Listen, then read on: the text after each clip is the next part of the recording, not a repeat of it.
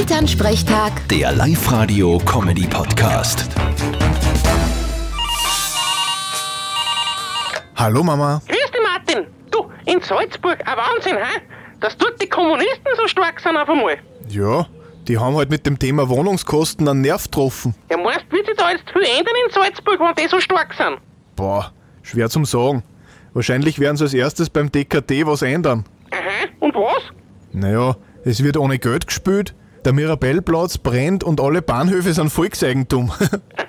Naja, wenn es nicht mehr ist. und wahrscheinlich werden in Salzburg einige Katzen jetzt da kommunistisch. Und an was merkt man das? Sie sagen nicht mehr Miau, sondern Mao. Vierte Mama. Check ich nicht. Bitte, Martin.